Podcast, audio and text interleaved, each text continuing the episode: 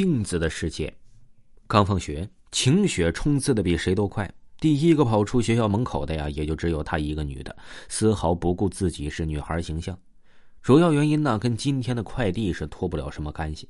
她上课的时候啊，就接收到了快递小哥的电话，说他定制的全身镜子会在下午时分送达。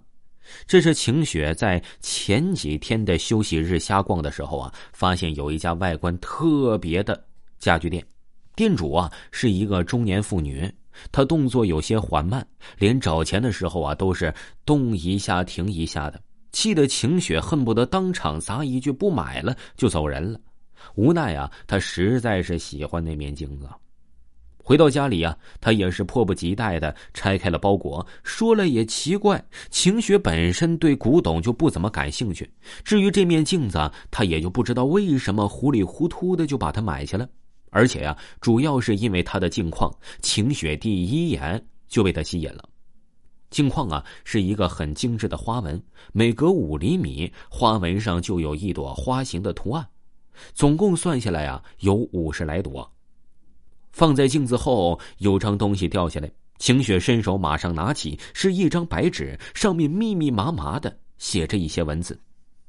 仔细一看呢，原来是使用镜子的指示。晴雪心想：这厂家真是个无聊人，使用镜子还看指示，那以后喝水还不是要请教别人怎么喝了？他大致看了一眼提示：一，镜子不能对着床，这个是真的呀，他有听说过，说是半夜镜子会摄魂。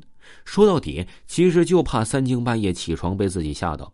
二啊是不能用湿布擦拭镜子，这个大约能够理解是水里的物质会腐蚀掉镜子里的应有材料。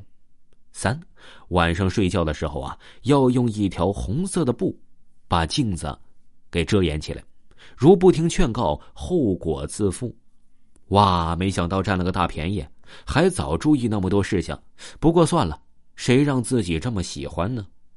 他跑去仓库，翻箱倒柜的找出了一条长色红布。这个呀是以前使用过的餐布，后来家里装成装修成了时装风格。所有以前的一些碗和筷子之类的，全部都放到了仓库里。仓库啊，就相当于百宝箱了。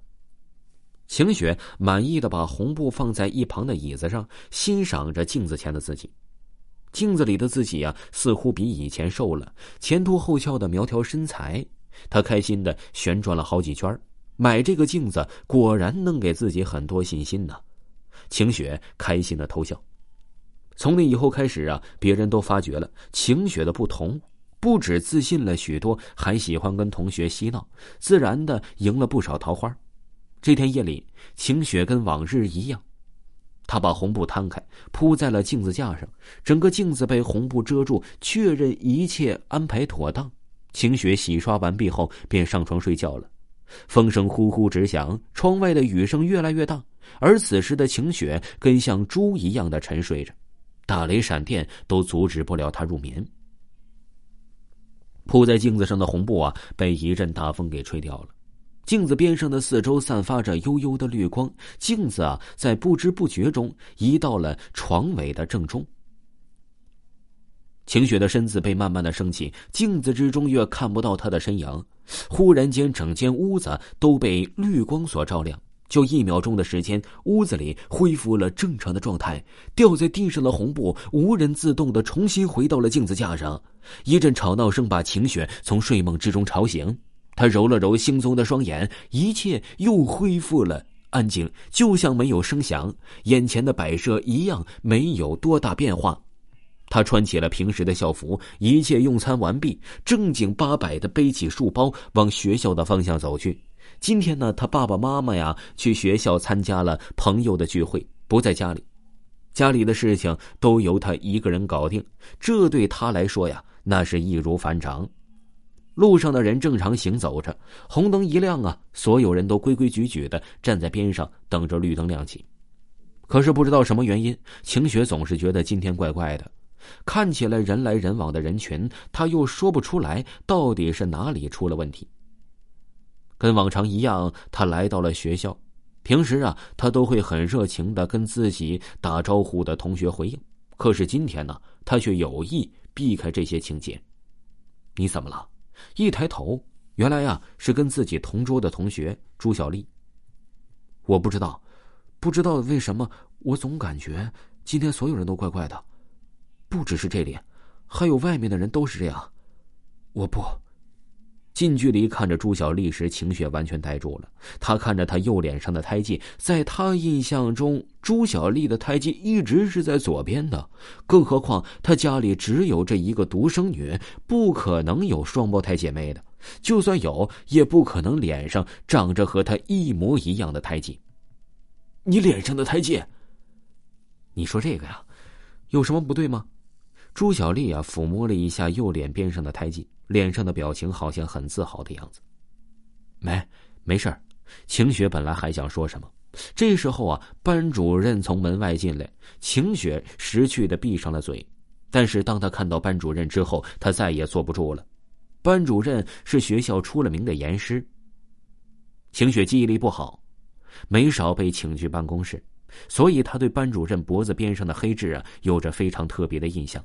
每次背诵的时候啊，他都把眼光移动在他左边胸前上的黑痣上，而现在黑板的班任左边的黑痣移动了，到了右边上。如果朱小丽的胎记是巧合，他还可以接受，但是就连班主任也是这样，就太不对劲儿了。他脑海里已经直接把班主任的呵斥排除掉。在同学之中的一阵喧哗之中，跑出了教室，站在大街上，周遭的环境快速转动，大厦的酒店名字、海报上的字体、左边走的道路标识，他知道到底是怎么一回事了。这里的一切完全颠覆了该有的方向，几乎全部相反了。原本好好的，怎么会这样？一个念头从他的脑海中闪过，是那面镜子。现在的晴雪已经完全顾不上害怕了。如果真的是镜子的原因，他得赶快赶回去，把这一切都恢复原样。好不容易跑回家里，屋子的一切也是反方向的摆设。跑回屋里，红布里的镜子正在泛着幽幽的绿光。一掀开镜子里啊，晴雪根本看不到自己的影子。然而镜子里的房间周围摆设还是一样的。这时候，镜子里面的房门被打开了。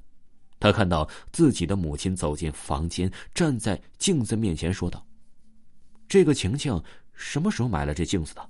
这孩子也真是的，镜子这么脏也不擦擦。”说完，他拿了一块湿布，把镜子从头往下擦拭了一遍。晴雪的父亲路过房门外，低头看了一眼手表，催促：“如果再不快点，就迟到了。”湿布往桌上一放，两人便离去。镜子的绿光在母亲给擦拭的一瞬间消失了。而站在镜子另一边的晴雪完全呆住了，他终于知道为什么白纸上会提示到不要用湿布擦拭镜子了，因为一旦被人间的羊水擦拭后，通过镜子的世界通道就会被封住，而进入镜子里的人一辈子只能待在镜子世界里。听众朋友，本集播讲完毕，感谢您的收听。如果各位听友呢想加听友群的话呢，可以私信维华，维华给您咱们听友群的二维码。好了，咱们下期再见。